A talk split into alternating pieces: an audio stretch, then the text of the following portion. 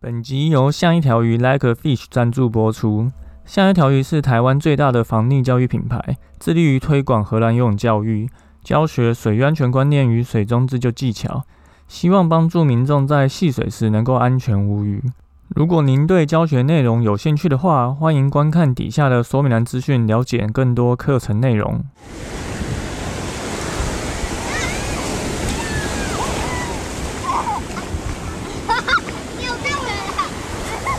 现在时间下午五点钟，海水浴场关闭，请尽速从水里上来，谢谢。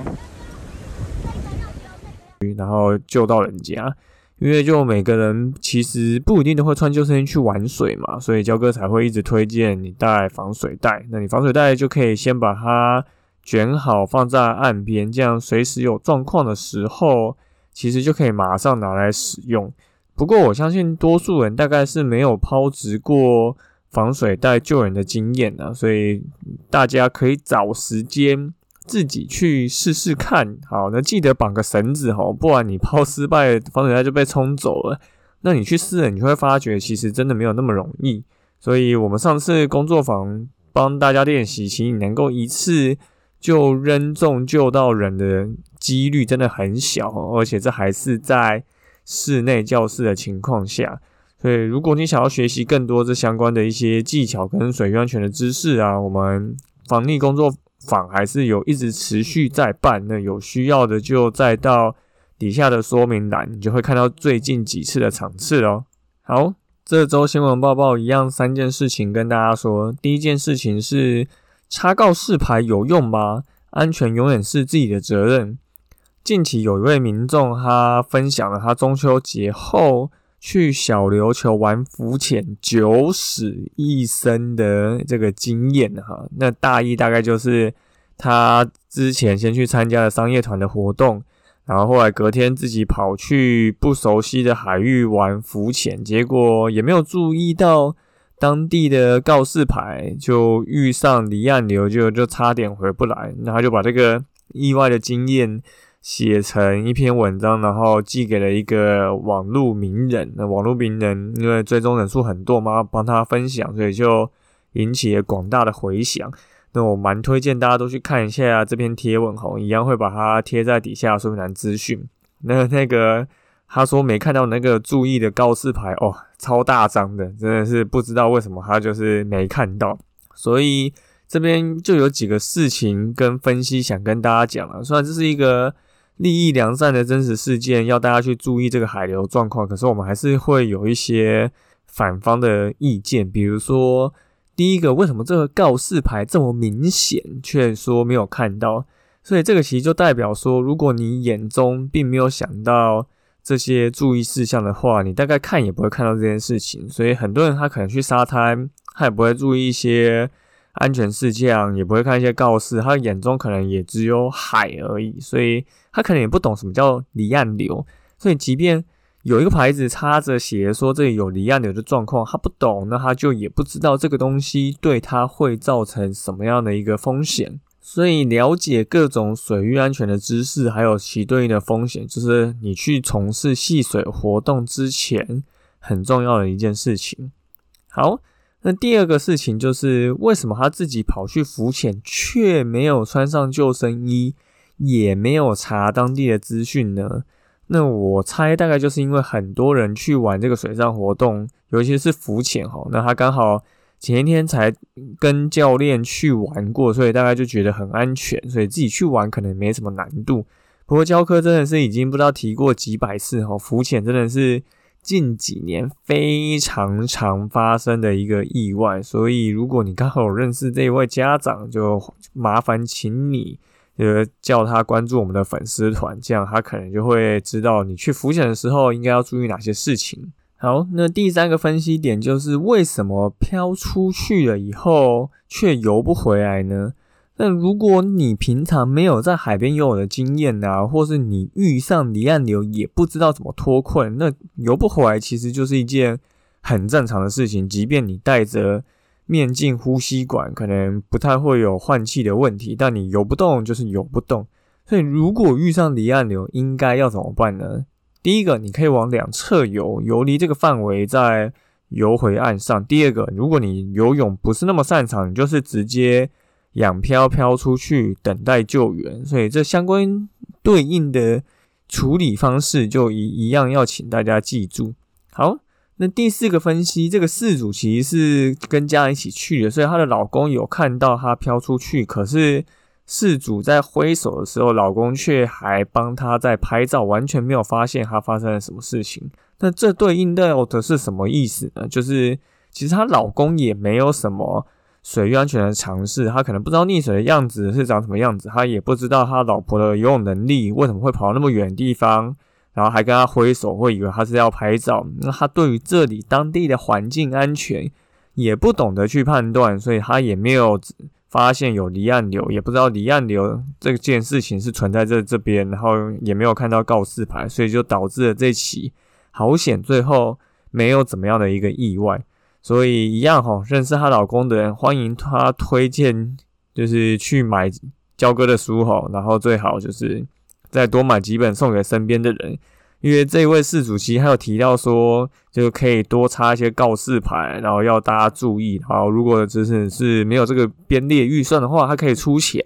那底下其实也有很多留言的网友有提到相关的事情。哈，就台湾的告示牌真的已经非常多了。那自己的安全应该是要自己负责。哈，我们不要把什么事情都外包。你现在跑去户外冒险，啊，这个可能就是你没有准备，那它就是一种冒险。你还把这种风险去外包给政府，希望政府去能帮你做到一些告示牌的一些警惕，那这可能就不是我们应该要有的一个观念哈。所以非常感谢事主愿意捐钱来建这个告示牌，可是我会蛮推荐大家，如果有一些余裕的话，最好去上课学习相关的水域安全观念，然后去学游泳或者学一些自救技巧也很好。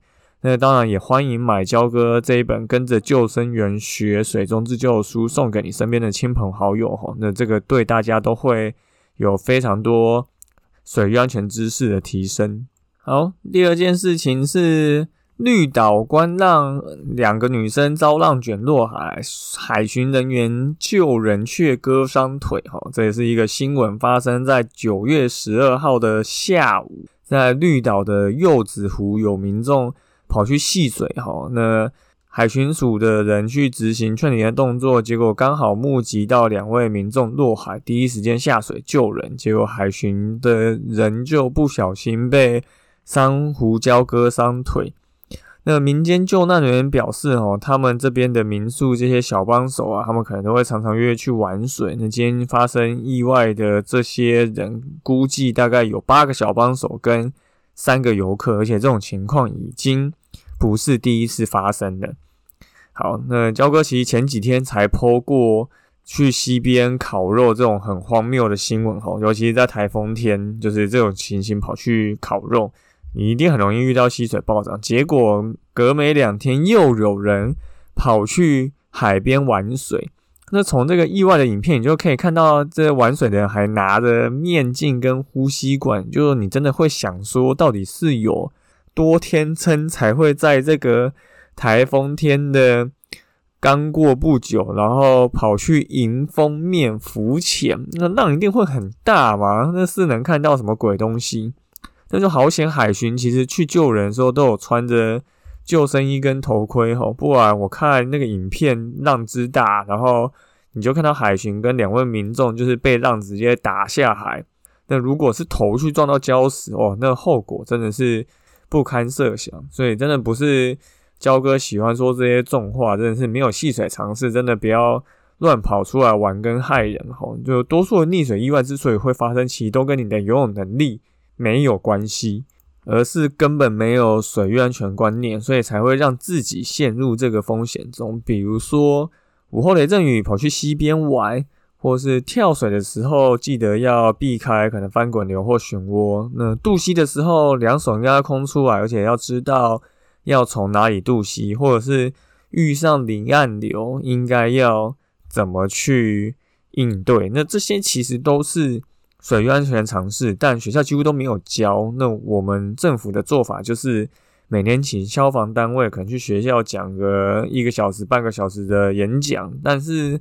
这种做法其实你要让学生去学会这些东西是非常有困难的吼，所以焦哥觉得应该要把这些防溺教育的知识排入体育学科之中吼，然后最好成为考试的一环，然后你没有办法过，你就没有办法毕业，就跟游泳的毕业门槛一样，你可以再列一个学科的毕业门槛，反正。多数人游泳能力通常就是不一定愿意游，或是他真的怕水。可是学科类的尝试其实是真正能够帮助更多人去避免溺水意外的发生。所以教哥非常推荐吼，应该把防溺教育这些知识列为毕业门槛，而且是学科的考试，这样就不会有人说我不会游泳，或是我怕水不想下水。那教哥以前也写过一篇文章，关于台湾的游泳的政策应该要怎么去调整哦，一样会把文章放在底下说明栏，大家有兴趣的话可以再去看。好，那最后是一个影片要推荐给大家哈，是如何在致命的瀑布里死里逃生。这是一部呃跟着小飞玩小飞，大家应该都知道好吧？如果你知道我，你铁定知道小飞是谁哈。那他拍了一支影片。它是关于一个多年前发生意外的瀑布景点，那它因为发生意外之后就封闭了，那近期它又重新开放，所以又有人开始跑去那边戏水。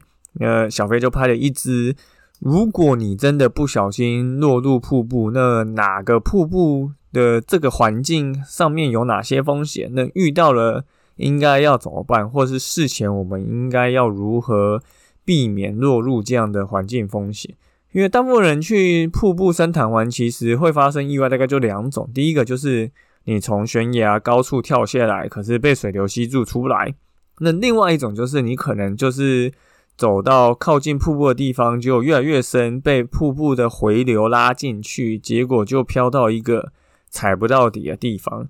那当然，这两个方式都有不同的应对解法。那除了这种意外以外，其实焦哥觉得还有一种是。非常常见的意外，但多数人其实会忽略，就是你没有带浮具去救同行的友人。有这种情形，真的会很容易让救人的人跟原本溺水的人都一起出事。像焦哥救过这么多人，其实我也从来没有不带浮具下水救过人，因为这个风险实在太高了，溺水者很容易。就是把你就是往下压，所以他就是想要上来吸气，就会导致这些意外。所以小飞拍一个这个影片，然后去解说很多的瀑布环境是长什么样子，那这里可能会发生怎么样的一个意外风险？那非常推荐大家都去看这个影片哦，你会学习到非常多相关的知识。好，那本周的新闻报报就跟大家一样讲这三件事情。第一个。安全是自己的责任吼，就算插了牌子，你还是要知道你事前、事后跟过程中，你应该要理解哪些知识，这样玩水才会够安全。那第二个就是一个台风天跑去玩水的新闻吼，没有什么好说的，请他天气补好，不要去玩水吼。那最近地震真的也是去山里面的溪边，尽量先不要吼，因为地震土石松动就容易可能发生落石危险。最后是小飞拍了一个瀑布环境的分析影片，那如何避免去瀑布玩遇上溺水意外？影片非常好看，那请大家一定要去看。好，那本周的新闻报报就到这边，感谢你收听今天的救生日常，我是焦哥。如果你喜欢我们的节目的话，请到 Apple Park 留言并给我们五颗星，也欢迎推荐给身边的朋友。那如果你有 IG 账号的话，也欢迎私信跟我们说你想要听什么样的主题，我们就。下次再见喽，拜拜。是去山里面的溪边，尽量先不要哦，因为地震、土石松动就容易可能发生落石危险。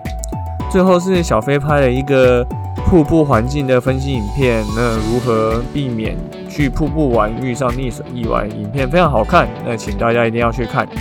好，那本周的新闻报报就到这边，感谢你收听今天的救生日常，我是焦哥。如果你喜欢我们的节目的话，请到 Apple Podcast 留言并给我们五颗星，也欢迎推荐给身边的朋友。那如果你有 IG 账号的话，也欢迎私信跟我们说你想要听什么样的主题，我们就下次再见喽，拜拜。